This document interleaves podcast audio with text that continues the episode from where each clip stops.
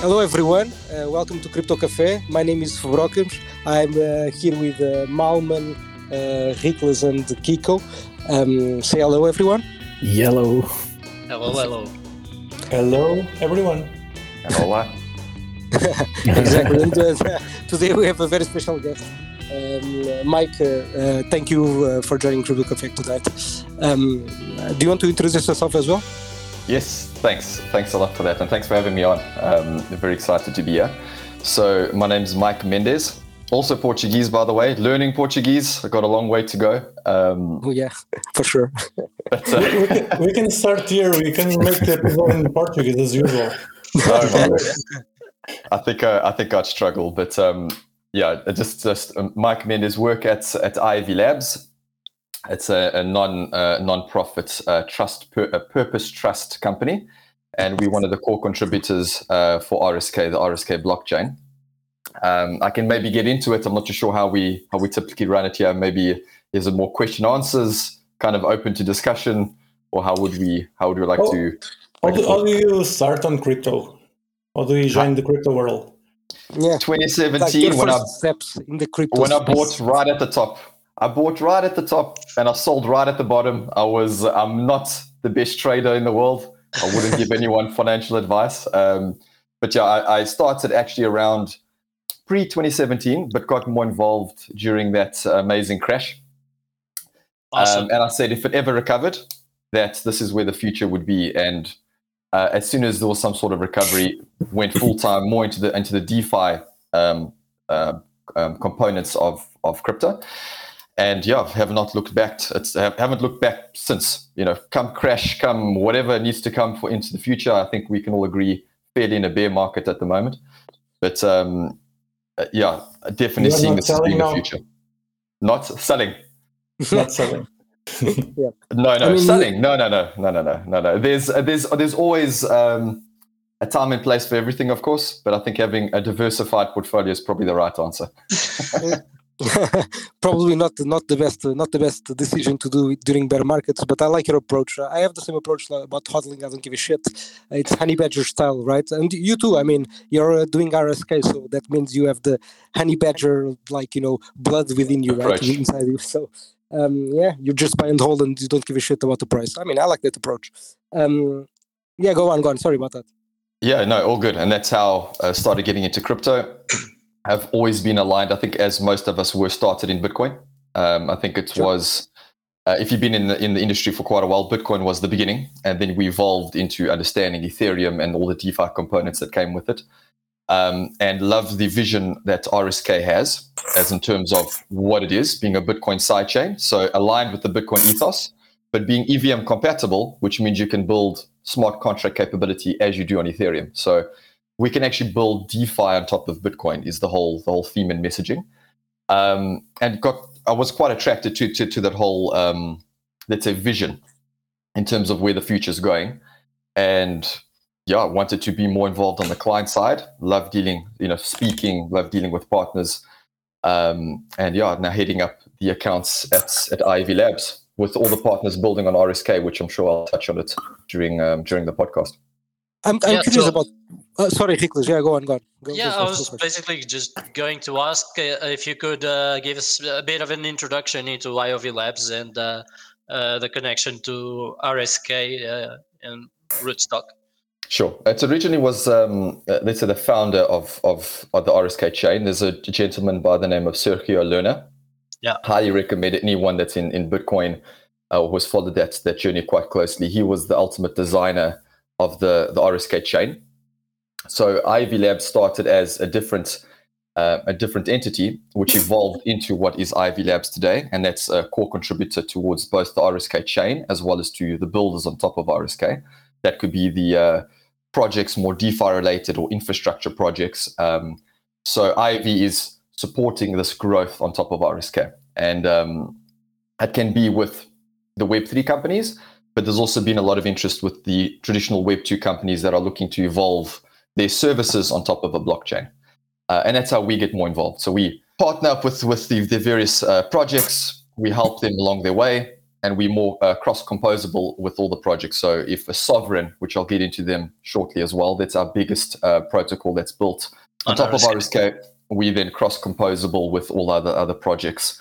Um, and the, the the let's say the overall value is we don't see RSK as being um, uh, not aligned with like we. I, I definitely believe there's um, a, a market for other blockchains as well. The the actual vision of RSK is a joint between Bitcoin as well as Ethereum. So there's a lot of flexibility in terms of how we see uh, projects building on top of RSK and where that actually leads for the future. Um, so that's the the let's say the the value proposition of where IOV Labs comes in, and then of course RSK being the open source uh, Bitcoin sidechain, which I'm happy to get into as well in terms of what that means for technology as a sidechain. And I think there's a lot of confusion around what a sidechain is and isn't. Um, so happy to also uh, touch on those points. You, you sure. can ex- explain to us what is a sidechain then on the sure. Bitcoin network? Sure. No. So a sidechain, um, there's a couple of different uh, terminologies, but essentially it's a layer two. But the side chain itself is got the parent chain, which is Bitcoin, and the side chain, which is just another parallel blockchain. The important feature here is that what it links to it is uh, RSK does not have a um, a speculative token underneath it. So uh, for example, Ethereum has ETH uh, or Avalanche has AVAX. RSK sure. is something called RBTC. So it's very aligned with Bitcoin. Bitcoin is we're actually bringing more utility onto the bit onto Bitcoin because you can actually use Bitcoin in our smart contract um, uh, chain. It works like uh, WBTC, right? For example. Similar. It's it's Similar. a different mechanism. Um, in, in our instance, it's a federated peg. So it is a federation okay. behind the scenes that then brings the, let's say, um, supports the uh, BTC moving over into RBTC. Sure. Um, the goal in the future is to decentralize that component of RSK. Um, but there's a peg, right? I mean, there's a peg between RBTC and BTC. That's the point. 100%. Right? 100%. Okay. So it's a one to one peg. So the yeah. Um, again, you more lock, aligning to Bitcoin. Yeah, lock. you lock funds. Yeah. 100%. Um, so yeah, that's the uh, the let's say the overall value proposition with that we're bringing is more the EVM compatibility to build up the smart contracts and financial services on on RSK, uh, which brings obviously flexibility to what Bitcoin can or can't do because at the moment um, Bitcoin doesn't have that capability to really scale out the services, and that's where RSK fits in. And there's a lot of other good work from other side chains like Liquid. Lightning is doing some amazing work. Um, overall, the the the overall value in terms of what's happening with Bitcoin is outstanding. Like if you're looking at what's happening in El Salvador uh, and other uh, Latam countries, there's a huge amount of innovation that's happening. Maybe not on top of Bitcoin itself, but on top of these side chains and kind of payment layers, which is really taking um, Bitcoin to the next stage of this this growth of, of, of what we need to see to um, um, mess, uh, like the people, just just, and, all the. And do you do you in, sorry to interrupt, but do, sure. do you in, integrate with with Lightning, for instance, for payments, or do you have your own solution? There is a bridge with Lightning right. um, that's been developed by Sovryn. So the, the, again, here it's more about being cross-composable. I think there's not one single blockchain that will win. There's going to be mm-hmm. multiple mm-hmm. chains that will all have different niches. Mm-hmm. Sure. Um, and our goal is to be as cross-composable with the networks as possible. So we do have a bridge with, with Lightning that was built by the Sovryn team. So you mm-hmm. can actually bridge the RBTC with LBTC on Sovryn on um, on Lightning and vice versa. And the goal is to then expand those kind of services and capabilities out um, because Lightning is very well adopted within El Salvador, uh, and that's also a kind of space that we want to also be moving into for that cross um, uh, adoption. That's uh, pretty cool, actually. I think. Um, I mean, and uh, you you said earlier, um, it's kind of like building in Ethereum because you have the EVM. Um, I mean, what what are what are the differences then? I mean, can can you build everything that you build in Ethereum, or are there limitations yet? Absolutely. On on essentially, it's um, a large part of the code is actually just from the Ethereum base. So being EVM compatible, anyone that has uh, Solidity knowledge can build on top of RSK. And uh, all the dApps, of course, that have been built have uh, been built in Solidity. Um, there are differences, of course, between Ethereum that are more, let's say, technical in nature. Uh, for example, um, let's say more the, the pros and cons. If you look at RSK, it's much cheaper, but I think every chain or many chains can offer the same kind of outcome, right? I think everyone's cheaper than Ethereum at the moment. Sure. Uh, maybe not at the moment with with the with the downturn in market and what's happening, but um, let's say cheaper is not the value proposition that I think everyone should be targeting. It's Yep. what because everyone could be cheaper than Ethereum at, at some point in time when we look at uh, a, a bull market again. Where we are more involved in is in terms of the, the Bitcoin, and that's our value proposition in saying financial services are adopting Bitcoin, like we're seeing governments adopting Bitcoin. We know one, obviously, the more bigger one that everyone will know is El Salvador. Um, and our value proposition is con- if this continues, this growth is happening, then chains or side chains of Bitcoin will succeed because that adoption is happening, but that scale cannot be achieved on top of Bitcoin itself. It needs the um, uh, side chains for that that um, level of scalability. So could I build like a Uniswap for you know Yes. on top of RSK? Oh, that's is there an Uniswap on top of RSK? There is something called Sovryn. So Sovryn um, is an amazing, amazing application that's both a DEX with pairs all with RBTC. So their pairs on are, um, you know, you could have USDT with RBTC, but RBTC is the based pair across across um, across all the um, AMM tokens or AMM pairs.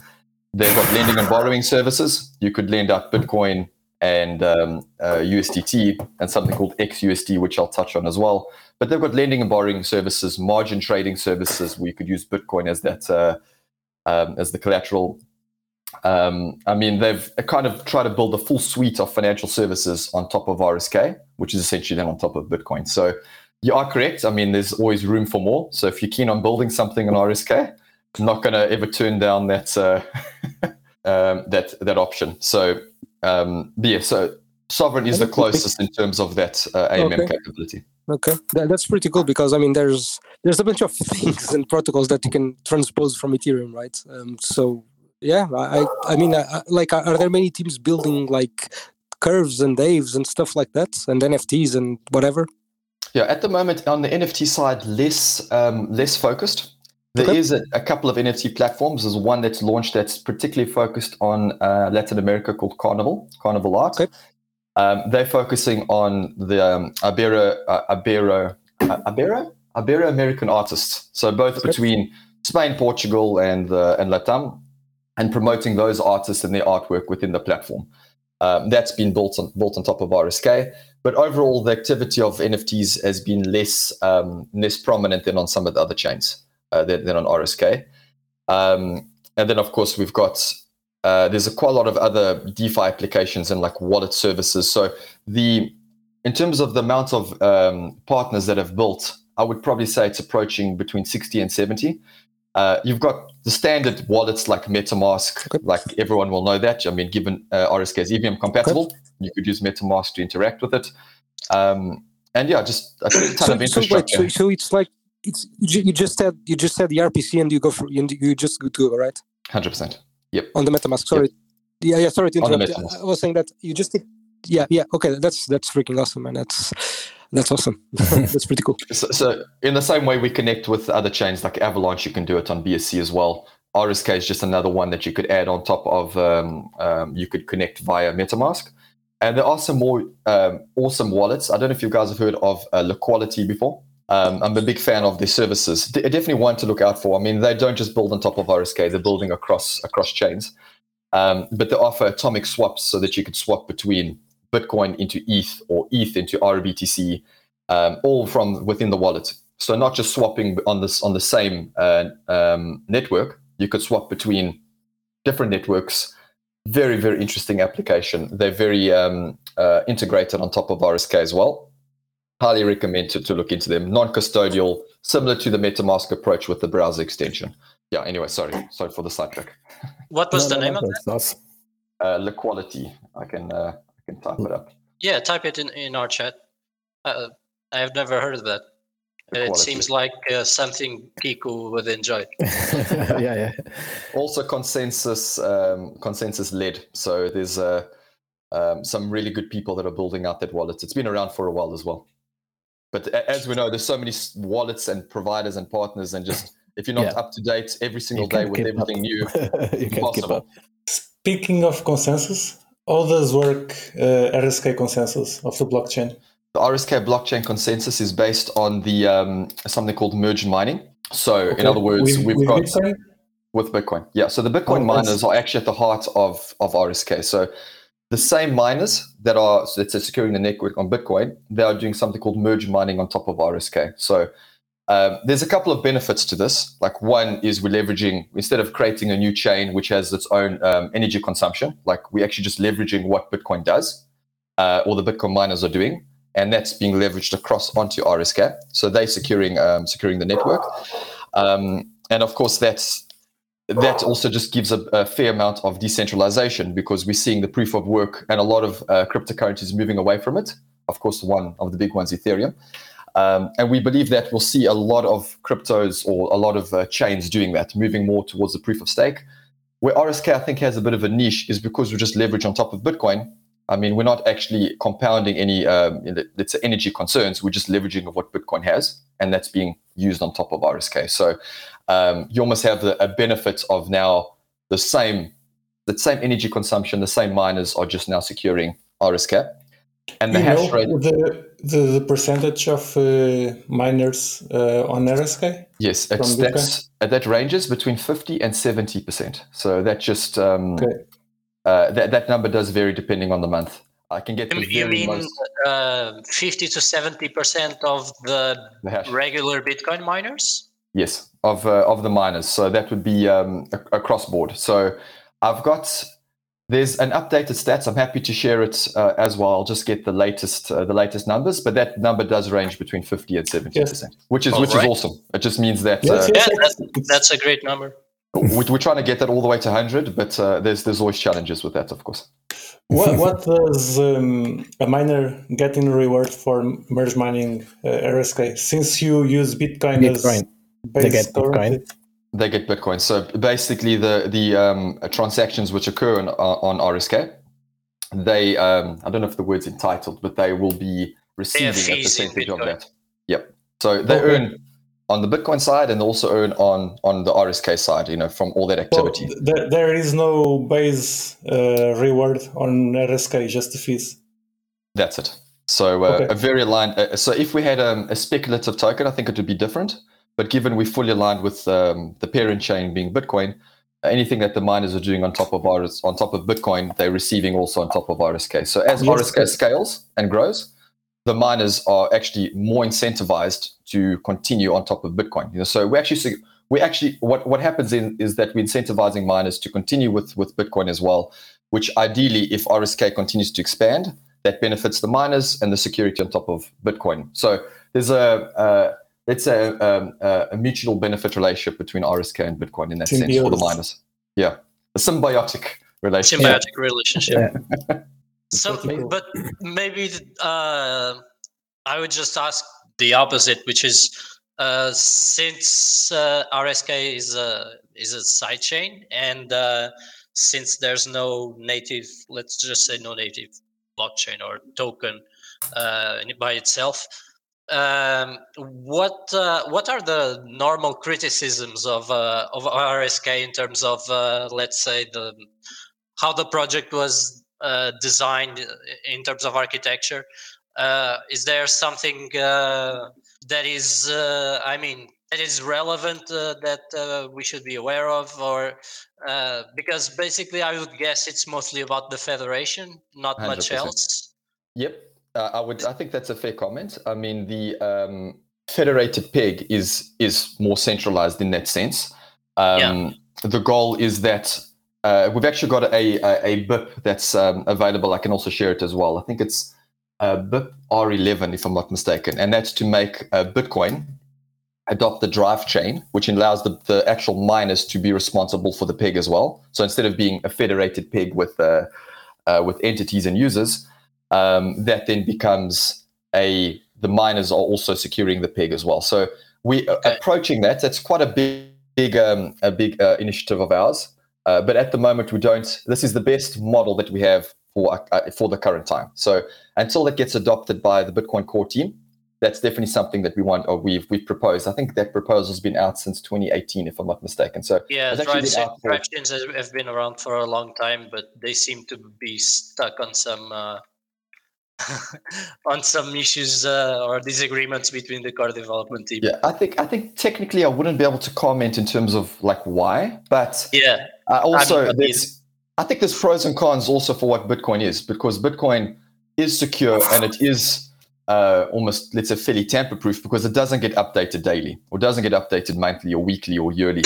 Um, that also brings a lot of security. Like anyone that's worked in tech, um, and if you up, update or upgrade things quite often, inevitably, as much as you can QA test, things break. So um, Bitcoin has that, I, I, think, quite better down. It's like it's that level of security.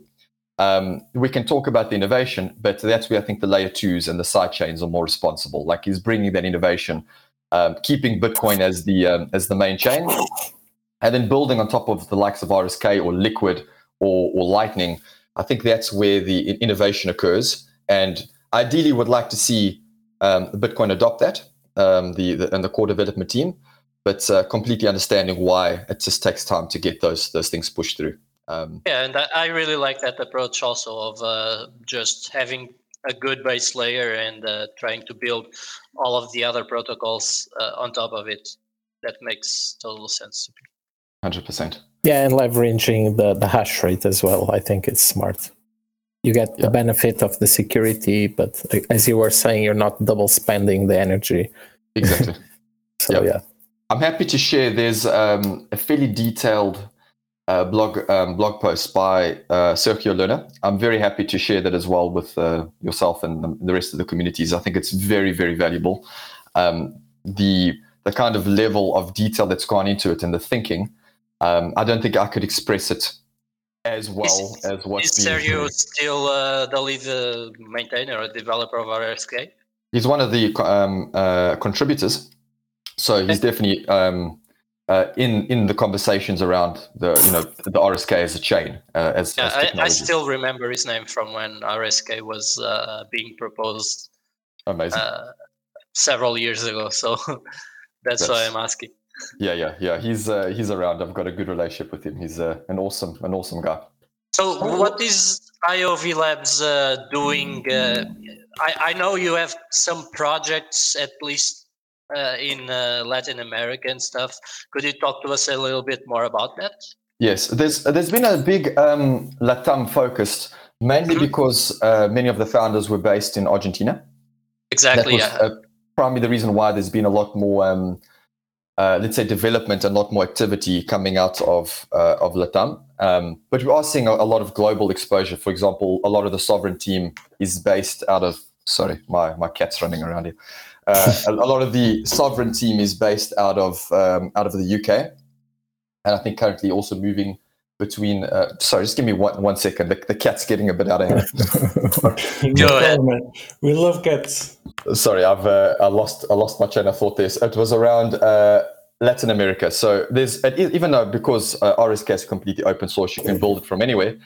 Um, but because the founders were largely based there, we saw a lot of adoption coming out of Latam, in particular Argentina, a lot of stuff happening out of Colombia as well. So I mentioned a bit about that NFT project being Carnival Art. That's very focused on the um, the, the, artists out of Portugal, Spain, as well as uh, Latam. But we're seeing some amazing projects like I'll, I'll just talk through a couple that I think is you know different to what we're seeing in the market because there's a lot of things that are very similar in there. Uh, like you'll have it on Ethereum, you'll have it on Avalanche, you'll have it on others. Um, one I really like is called Kripton, um, and I'll type it in the in the chat as well. It's called Kripton Market.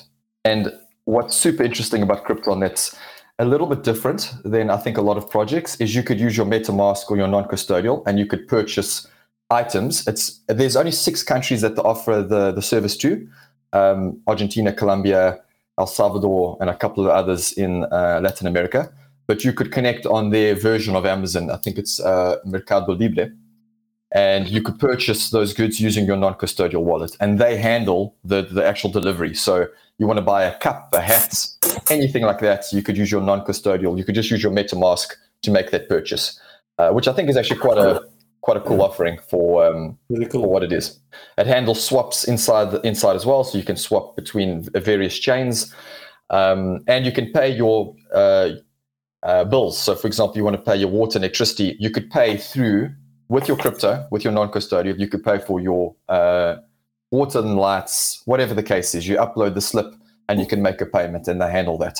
So I think that's that is actually where I think a lot of crypto needs to be moving to is actually offering a lot of those real world use cases. You know, like um, that's how you actually get through to the next 1 billion users, you know, that, that level of growth that we need to see. Um, the current applications, or a lot of them, are very focused on crypto native people. But in order to really expand out to the next 1 billion users, or the way we term it in IOV is called everyday DeFi, you're talking about everyday users that need to use some sort of DeFi use case. It could be lending and borrowing, a payments, uh, purchasing a good. Um, I think that's where we'll see a lot more creation or a lot more uh, product development happening in the next now to the, into the next years or so to actually get the everyday user like my mom and dad who will never use uh, crypto in general you know like they'll never use lending and borrowing on metamask but they understand how to use an application like a bank app so I'm, I'm the way i'm seeing or the way we're seeing it uh, within IOV is the web 2 companies that offer these services will start offering uh, crypto services as well, and you could then pay in crypto for various goods. We're seeing a lot of it, but I don't think there's enough of that adoption for for the mainstream. Um, so I, I, really like um, Kripton as a service. I think they offer something very um, very different. The, this Kripton it, it works like a bridge between crypto and fiat world. Did I understand that correct? Yeah, it's it's they will handle or they handle the the mechanism. So you don't need to. You could just use your crypto and make payment, and they'll handle all the processing on on their backend. Um, so they'll also handle the the actual delivery. They engage with the with the provider, and they make the payments, and they handle all that on, on their side. So just so it takes it basically allows you to do instead of using your credit card or whatever we're doing now on top of like the likes of Amazon, um, that just now gives you the power through your non-custodial crypto wallet to actually do or, or handle those payments. So that's quite uh, definitely one um, I highly recommend. In particular, uh, I know it's maybe not here for for this particular audience. We're more based out of Europe, but out of uh, uh, Latam, that is actually getting quite a lot of adoption. Um, there is another one that I would really recommend. Um, I mean, to hear the audience as well. It's called Money on Chain. Uh, and maybe Ricardo, you would have uh, heard of it, heard of them before. Um, I have um, not. Okay. Do tell so, me about it. Money on Chain is also more innovative in that sense. Um, I'm trying to just talk through the ones that I think would add a lot of value to to the users or people listening in. Um, Please do. So the, the Money on Chain application is is is pretty cool. So it actually uses Bitcoin to receive passive income. So the the the, model itself can get quite technical. I don't want to get into too much into that uh, into that level. Um, but they've got a token called B Pro, like call it uh, the professional Bitcoin, if you want to call it that. And it's slightly leveraged around a one point, I think it's around one or 1.2 of a leverage on top of um, on top of Bitcoin. So as someone that holds that for the long term, it's more of a hodl kind of token. And you receive um, uh, passive income through any activity which happens on, uh, happens on top of the protocol. So B Pro users that are holding it, that's got a slight leverage, uh, also receive the um, uh, let's call it uh, fees that are generated with, with, within the protocol. So very aligned with Bitcoiners. It's been built by a couple of really, really strong Bitcoiners that have got, uh, let's say, a long history in the in the market. Uh, and for them, they wanted something that you could keep with Bitcoin, earn in Bitcoin, and you could hold for the long term. So as we are talking, like if you're a long-term hodler, this is exactly down the your alley. It's slightly leveraged, so you're getting that potential upside because you're holding for that that long term, and you're also earning the the fees that are generated on top of the on top of the protocol. Mm-hmm. Yeah, money on chain. Sorry, Mal. That's uh, that's correct. Exactly like that. Yes. Uh, the the projects that Mike is talking us about going to be on the this episode description on the show notes. Check. Yeah. yeah. And, and quite interesting. There was also built. Um, I believe it was the first. I, I can definitely confirm that before um, maybe I need to confirm that first, but uh, the the first Bitcoin backed stablecoin. So your dollar, it's a dollar stablecoin, but backed fully by Bitcoin. Um, so is it's, that it's a good idea? I think so. I think it's one of the best collateral that you could. Sorry, you can see the cat going crazy in the back. Actually, it's a good idea to do it now, right? Or at least near the so, in terms of um, the stability of it, they've been going for three, four years. Um, no issues with that. But if you look at the long term of what Bitcoin can do as collateral, um, short term, I think there's uh, there's debates for it. But over the long term, what we've seen, whether it's bull or bear market, it's been a an asset that has only grown in value over the long term. So uh, where fiat, on the other hand, has gone, I think we can agree on the other way. So it's again, it's for long-term holders at the end of the day. That's that, that's the there's a potent um, let's say definition in terms of what c- certain people are going to be doing with with their capital, and that's why I'm saying for this instance, it's for the long-term holders and what they. Uh, what they I mean, the question is always with with these kind of stable coins is uh, is is the backing enough backing? Uh, sure. so that's always the the main question, right? We never know. Uh, well, I'm I'm listening about it for the first time, and there's always that issue of what happens on a market downturn. Uh, exactly. Is the is the stablecoin going to keep its peg? I mean, hopefully. I don't know. I've, I've, not read not, the project. It's no, not the question he, he, more like uh, how low can Bitcoin go, right? Uh, yeah, that's always the question, I guess. Yeah, for sure. Uh, to be honest, the, the the, the technical details I can definitely share more with uh, with the Money on Chain team, and they can provide that that level of uh, information. Uh, but it has been going on as a service for for quite some years, and that's through up and down. So um, I, I would highly recommend to look into it. You know, do everyone, as we know, do your own research, understand um, what the team and how they've gone about building it. Um, would love to have them on the show as well. I know they're not Portugal focused, but they're, they're just amazing, like what they're trying to achieve.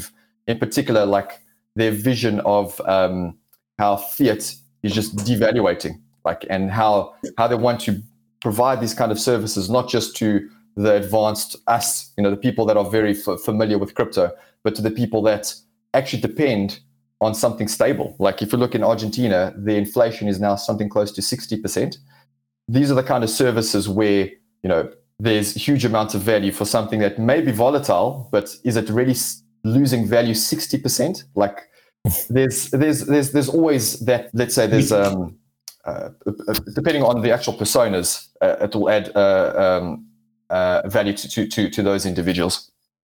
So is, is the DRC uh, stablecoin or the smart contract is it built on RSK? Is that it's built on top of RSK? Yeah. So their services okay. are fully built. So they um, uh, let's call it uh, B Pro um, service is a token on top of RSK. So that's been minted on on on our smart contract platform. Um, you still need to get into RSK in order to use their services. Got it. What is um, the relationship between Bitcoin maximalists and RSK? Yeah, I think there's a long history of um, of Bitcoin maxis. Um, they definitely have a place and a role. Uh, overall, the vision is whether you're Bitcoin maximalist or you believe in Ethereum uh, or you believe in in anything else. Like the goal is to be building and continue building out um, the services, whether you believe it's on a different chain or not. Uh, the Bitcoin maximalists definitely do have a have, have a have a have a role within within the community. Um, they're normally the strongest voices as well. Um, you can never appease everyone. I think that's that goes without saying. It's uh, it's nearly impossible to do so. But we are as aligned to Bitcoin as possible to still give it some sort of and to still provide that that level of flexibility. So depending on who you talk to, that may or may not be good enough. Our goal is to just continue bringing value, not just to Bitcoin, but to the people that are, are believing in the in the, the future of Bitcoin as well. So again, can't appease everyone, but I think overall the uh, um, the acceptance has uh, only improved over the past. Um, I think there's always challenge. There's always a challenge at the beginning with any new technology or any anything that is is different.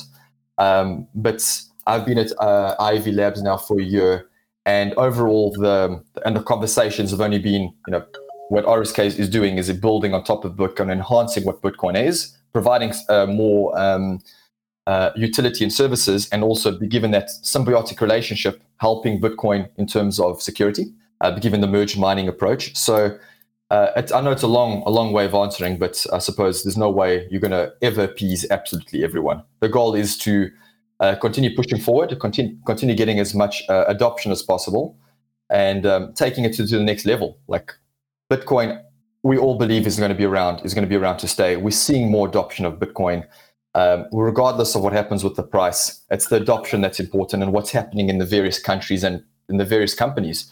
Um, I don't see Bitcoin being less and less adopted. I'm seeing more and more of it, whether it's now in Africa.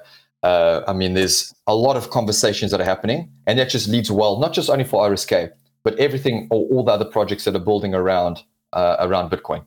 Yeah, so, uh, then regarding the maxis, as long as it's open, then anyone can join, and that's it. Who wants joins, they follow the rules of the protocol, and that's fine. You know, fully if they're maxis or not, well, you know, no one cares.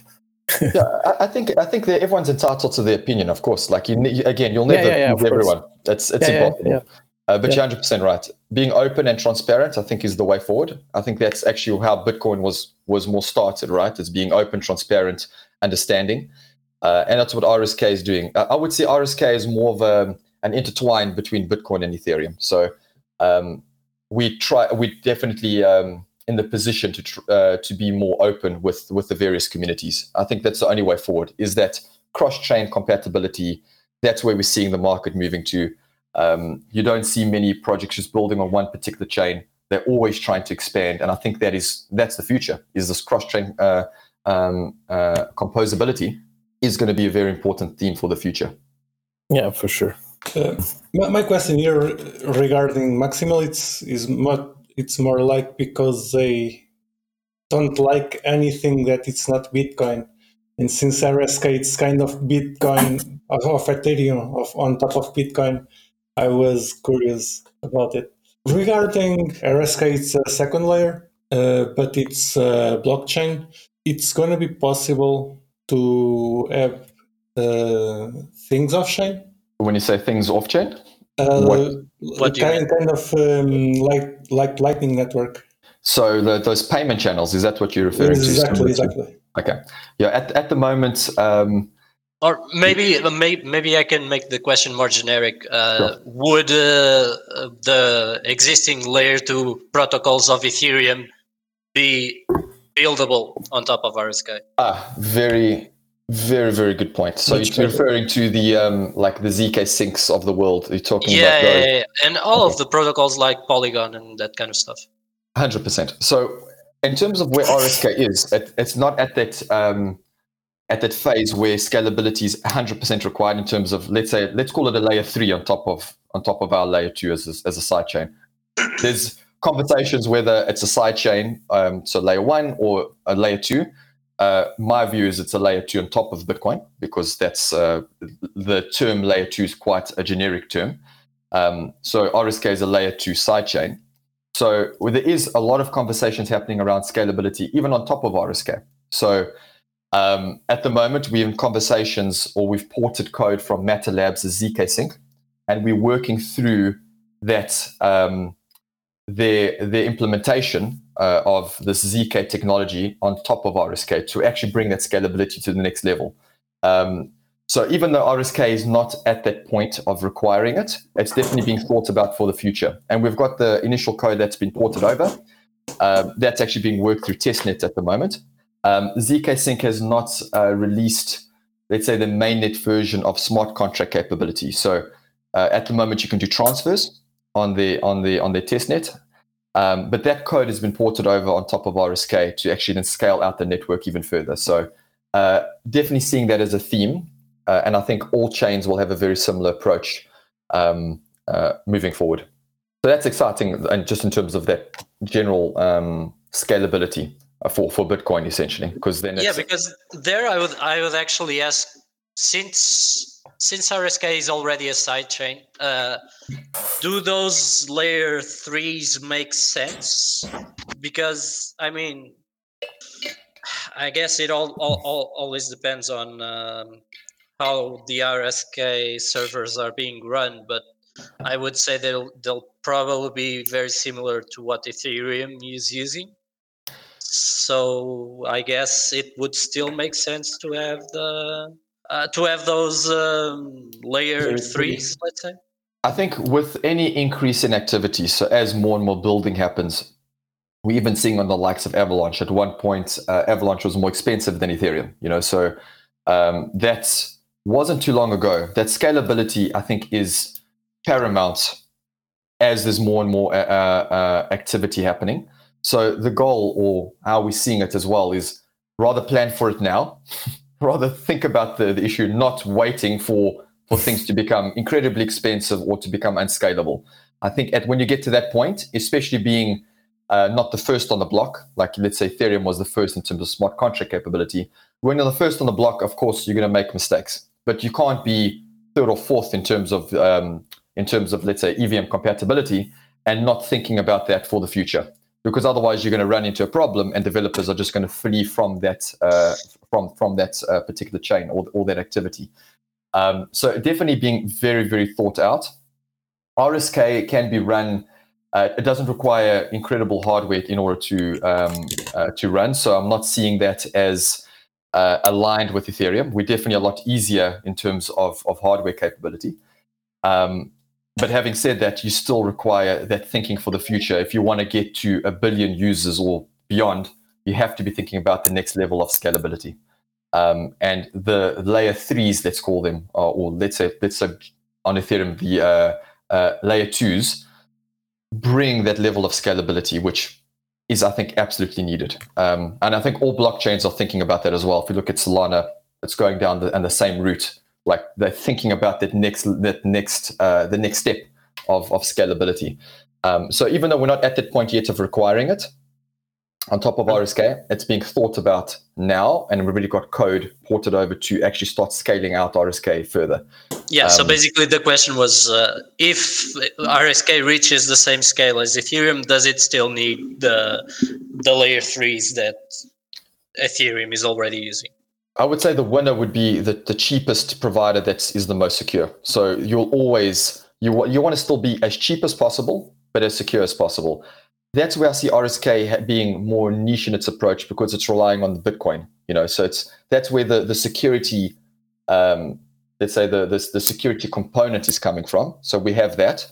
I think it's always good to be as cheap as possible, and you'll just reach more users at the end of the day. You'll get more uh, more activity, um, and there's some use cases where you know, 10 cents is too much. You know, you may want to be as low as possible. You can't be uh, competing in a lot of cases in the dollars, $10, $30 as what we're seeing, you know.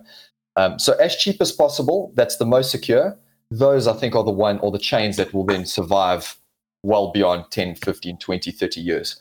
Um, and that's that's the goal of what we're seeing on top of RSK. So that's the next layers will provide that additional level of scalability to you know become cheap cheap as possible essentially. Do you see? Do you see? Uh, sorry, Mammon, a quick one. Do you see um, a combination of solutions for people to use in the future between RSK, Ethereum, Avalanche, all, all the others? I mean, um, you, because you said you said already that you, you think that the future will be multi-chain, right? Um, so how do you think that will work for the end user? Do you think between bridges, atomic swaps, how do you, how easy do you think it will be? I think if um, maybe being optimistic I think when a user wants to do something, like will click a button, wants to place a swap, the ideal world will be that it will just find the cheapest route possible. You know, that would be the ideal world. So whether it be Avalanche, whether it be RSK, whether it be any other chain, um, I think that's being very optimistic. I know there's some projects that are trying to work on that. Like there's a, a um, layer zero that is, you know, building towards this um, building towards this approach of complete interoperability. Mm-hmm. Uh, but for me, it's more about what would be the cheapest way or the most. So both both being cheapest for the user as well as the most secure. I, that's the way I would I would see it moving forward. I think a lot of the chains have a future. I think. Uh, seeing, especially being at the likes of the Avalanche conferences as well, so many interesting things happening across across all the chains and we'll start seeing more niches, like a niche approach, like Avalanche may be more relying on the subnets as an example, uh, where RSK is going to be more relying on the security on top of Bitcoin. I think that is a component or feature that RSK has where others others cannot compete on that particular level. Um, but the goal is we're going to see a lot more adoption happening, and the niche or our the the approaches of each chain um, will then start becoming a bit more um, a bit more visible. At the moment, there's a lot of money floating around everywhere, it's very murky in terms of the way forward. But I think the the, the cream will rise at the end. You know, we'll see it in a few years where uh, which chains are surviving and which don't, and which need to pivot to to something else. Um, and there's still more chains being created. I mean, I'm, I was shocked to hear that there's pipelines of like there's already 160 blockchains or so. I think there's even more now. Um, there's a ridiculous amount of activity that's happening. I don't believe every one of them will exist, but the niche everyone will find their niche, or, or, most will find a niche, and that's how it will then be um, that's how the uh, value proposition of each chain will then be be taken forward. Yeah, I don't know if everyone agrees. I, I, don't, I don't know if everyone agrees with me on that. I mean, I, I think I agree, and I can, I can, I can, I can say that I think the difference right now. I might be wrong, but just a personal opinion, of course. But the difference now, it seems, sure. between RSK and Ethereum, or you know, Ethereum and other uh, EVM competitors, is that you, you guys seem to be trying to build utility. When I say utility, it's about the usefulness of Bitcoin uh, as a payment layer and then credit, etc. Right? But you like the goal is not to build just coins and then on top of, of the on top of the coins some possible utility right you're trying to do it the other way around it seems um, and i think that's quite valuable honestly and uh, I, I hope that's the right approach honestly because it's pretty cool awesome yeah i mean appreciate that i yeah. think that um, i think we'll see as as we see more adoption of bitcoin again all these side chains and layer twos will definitely um, be more and more valuable because it will scale it will provide that level of um, in particular for RSK's it'll be it'll provide a smart contract layer in order to then achieve these level of financial services. And uh, maybe uh, as, a, as another comment, maybe even just DeFi in, in itself right now will evolve. And as we see more and more adoption from everyday people, like the everyday users, uh, more and more of these Web2 companies will need to build on on chains, right? They'll need to start scaling out their services, um, and that's where I think RSK is, in, is also well positioned, is, is well positioned for that next that next level of growth. Do you guys have any more questions about RSK? Well, no, uh, a bit before you mentioned that you, you thought that um, the next billion users will come from regular people, let's say. But how, how do you think we get to them? It's a good, it's a very, very good question, and I think a very difficult one to to try and answer. Um, so, no, because I mean, I mean, I guess you guys on your side are trying to build the best products possible so when the users come 100%. things are ready and they can use it right but i always wonder what will make them come like yes. do you, do you think it's just well today i heard that maybe the fed is thinking about starting to burn dollars right? So maybe they figured the problem and there's only one solution right? And maybe this is the, this is it. So let's say they do this and they kind of fix dollar and oh, crypto wow. gets less you know less of a use case maybe right? And then mm-hmm. why why would people still want crypto or need crypto? Yeah i i don't think that's um I mean, we all use fiat. I'm not going to just uh, bash on fiat because at the end of the day, we all need it. Like, I think yeah, that's yeah. A, a, fair. It's, I think it's not all, going away. It's, not, not going, going away. away. I don't think yeah. it's going to go away anytime soon because we definitely need it for for general base purposes, you know.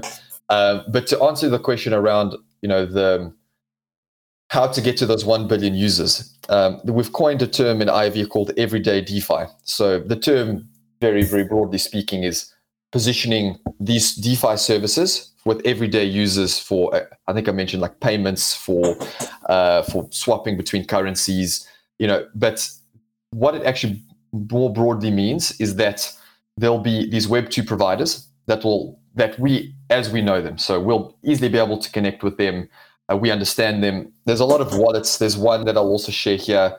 I highly recommend it. It's called Lemon Cash. Um, and that's more a custodial wallet, so slightly different than what we're more used to with the non or self custodial side, like the MetaMasks. This is custodial, so it's an entity behind behind the scenes.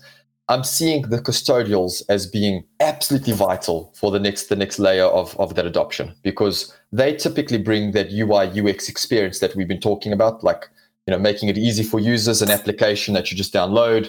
You know, you understand it, forget your password, don't worry, just email them, we can sort it out. Uh, that is, people inherently need that level of service as well. You know, we've got more crypto native, which is probably all of us. We could figure out MetaMask, get it up and running. If we have an issue, we know that we lose our phrase, sorry, funds are gone. Um, but for mass adoption, that level of service or that level of capability needs to change. And that's where I see custodials, in particular the custodial wallets, being playing more and more of a role. Highly recommend Lemon Cash. Um, they're based out of Argentina, uh, around 1.1 million users. Uh, but there's a couple other services be, with, with that. But why I like them is their approach to um, onboarding general users into crypto. So they abstract a lot of the, the noise. So what I mean by that is like you'll you've got your wallet, you've got your crypto in, like it could be Bitcoin, and you could you'll just hold Bitcoin. You don't know if it's a wrapped Bitcoin or or Bitcoin. They'll maintain it and they'll manage it. So they just show you Bitcoin, you know, ETH, and a couple of other assets. So if you now want to uh, lend out a particular a particular asset, let's call it USDT, you just click lend. They handle where that needs to go to. So there's pros and cons to this, but one of the biggest pros is that it extracts abstracts users from a lot of the actual um, uh, a lot of the nice. um, complexity yeah. Behind the scenes. Yeah, yeah. You don't have to figure all that out yourself. You don't have to understand it. You just know that it's being lent out. Um, again, there's pros and cons to it because we've seen recently what happened with uh, Luna and Terra uh, and UST. But if they're doing their due diligence as, as an entity, I think these are the kind of services where we actually leap like leap that that at, at, and that level of um, adoption. So they considered yeah, a Web two company. I, I, would consider them Web two in terms of their their capabilities. They've moved into crypto. So uh, I don't like particularly using Web two, Web three. The names are just so used. And uh, i am using them more and more, which is overused. It's overused, unfortunately, and I'm going to use it no, now. And, uh, also the lines are kind of blurry at this point right like you have companies that have a foot on each side let's yeah. say, like you're saying now, right? So it can it, be Web three, but also kind of Web two at the same.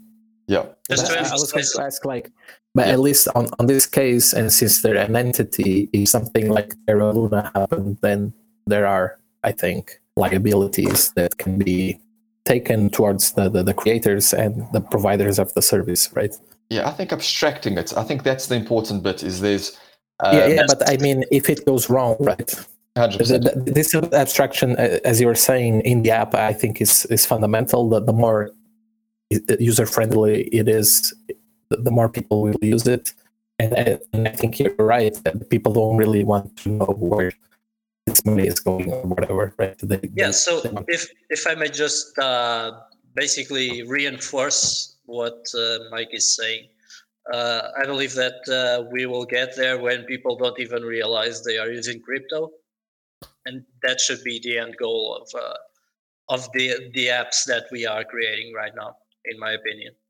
That's what that's... totally agree. Just by the way uh, do you believe that uh, these apps like lemon cash can replace banks in the future?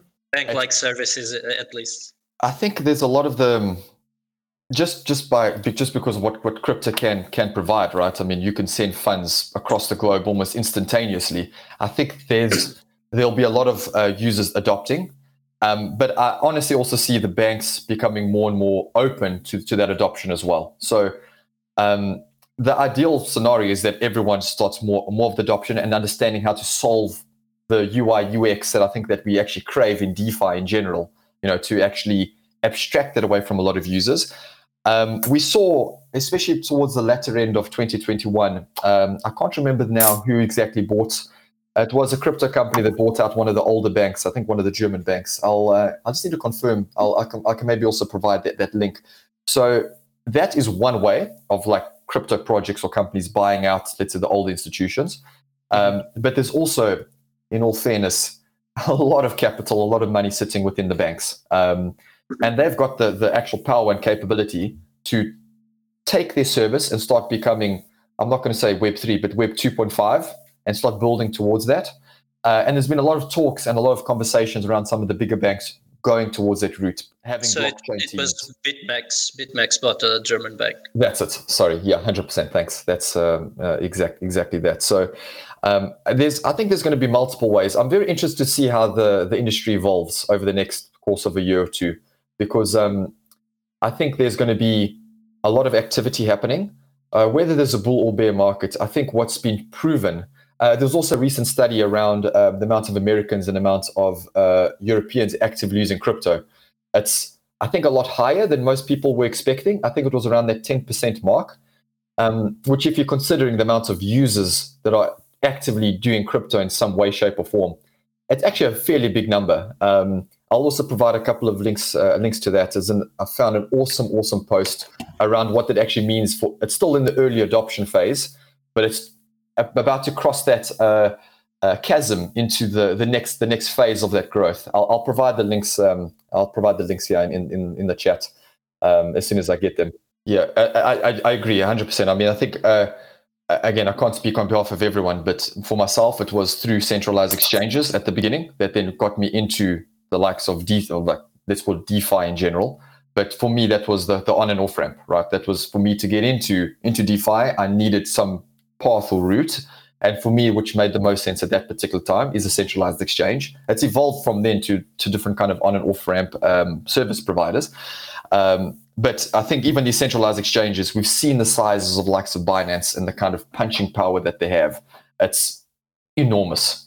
Um, and they have also started to adopt crypto or DeFi, let's call it DeFi, um, behind the scenes as well. So you can lend and borrow, and they actually plug into the DeFi services on the back end. So as we're talking about um, these kind of Web2 players, the exchanges are actually doing very, very similar approaches as well. It's not pushing everything to um, to DeFi. They are believers in it because they've actually integrated in, in the back end of their services. So um, yeah, you are 100% right. I think the large majority of that, I think it was 12% in the US, uh, is of course more more centralized side. I think DeFi would be much smaller. Uh, and the what needs to change is the the UI UX would uh, would have absolutely need to change to in order to evolve to that um, uh, mass adoption. I agree. Uh, Mom, I think Malman has totally another agree. question for you. Last one, right, Malman? The typical, the usual one. Sure, sure. Uh, yes, uh, yes, I do. Uh, regarding RSK, I think we we covered uh, majority part of it. You have anything you want to to add? Mike? No, I think um, I think all good. I mean, if there's anything that uh, anyone that's listening would like to know a little bit more, feel free to reach out to me. I can also share my um, uh, Telegram handle, uh, or and I can also share the um, Open Finance. That's our our link to all the partners that have built on top of RSK. I'm very happy to open up conversations. Um, I enjoy chatting to the to, to to various people, so I can share all those links as well. Um, Yep. Uh, they're going to be on the description of, of this episode. Uh, I have one question regarding RSK yet uh, I think everyone wants to know uh, when it's going to be the ECO. The ICO. ICO, yes. there won't be there won't be any ICO. Oh, that, I'm too late. I'm already too late to, to the ICO. Uh, the the real question, uh, Mike. When was your Pizza Day? First time you spent Bitcoin or any crypto in anything? That was, I think it was about two years ago actually when I started um, making purchases. Um, it, it, was it was some time ago to be honest. Uh, sorry, this this cat. I'm, I'm so sorry. it's okay. You you, you um, buy a cat with with crypto? I, I, can imagine. Yeah, maybe in future everything, right? But uh, yeah, no, this this one is just getting. I think he's I think he's angry. Sorry about that. Uh, yeah, it's it's been a while. And yourself, when was the the first time you you, you made your first purchase, or first pizza a pizza day purchase? I I did buy a lunch a lunch with uh, with my friend. With ten thousand yeah. bitcoins, or was it? Uh... Oh, oh, way way lesser. The 30, 30 monero. It was yeah. nice. yeah, yeah. I think. Uh, yeah, I ever Mike. bought that pizza in that past. Sorry, I think it was. Uh, yeah, uh, it, it, of course, no one knew it would have taken off to that extent. But, geez, yeah, it's always uh, it's a story I love. I, I, think I'll tell everyone in the future. It's like, can you imagine just holding on to that that amount of bitcoins? Yeah, crazy, absolutely crazy. Mike, a little bit of a, I guess, a personal question. You've been in Portugal for how long now? Nine months, but on and off between Portugal and Spain. So more focused in Portimao. Okay. And uh, how, how was the process? I mean, I'm pretty sure you you've seen the crypto community growing here in Portugal. How, yes. how has it been? In the Algarve, in particular, there's been a lot more um, a lot more activity than what I was thinking. I mean, really? if you look at Portimao as a as a town compared to let's say Lagos or even mm-hmm. like Faro, it's very different in in that sense. Uh, there's been a lot of conversations in the Algarve. There was uh, quite a lot of people building NFTs on Solana. Like I, th- I thought that was that was yeah. quite interesting. Um, I, have seen a lot of those also. a, a lot, quite, there's yeah, a fair amount of activity. Um, up in Lisbon, there's been just a I mean, there's so many people that are moving, maybe not in Lisbon in the center itself, but the surrounds. Um, it's really exciting what's happening in Portugal. I think it's only good for for what's happening, you know, for not, not, not only for Portugal itself, but as someone that believes in the future of where crypto is going, like I want to be networking with the people that are like-minded and see that and can challenge the different views. So um, in Algarve, there's a lot of people that are, are based. Um, I would I wouldn't say fully based, um, but then do travel towards uh, into Portugal and stay for six six months to a year, mainly focused on summer. I think a lot of them a lot of them are more focused on that, but there's a lot of activity happening in Portugal. Um, you can see just the amount of activity just on the various um, uh, groups uh, on the, the, the actual social groups. There's a lot and lot more people that are moving, or a lot and lot more people that are interested in terms of what's happening in Portugal itself. ETH Lisbon, I think, going to be mind blowing. Uh, that's end of year, I think. October. Yeah, you think it's going to be bigger than last year, even? Yep, and then Solana Breakpoint, I think, will also be huge within Lisbon. I, I, I, I can't see the Lisbon events being small this year. I just I can't fathom going to ETH Lisbon or Breakpoint and not seeing thousands of people. It, it just I'd be I'd be very disappointed if that's the case. MoneroCon is sold out. There's no more tickets. For which one? Sorry. MoneroCon. Yeah.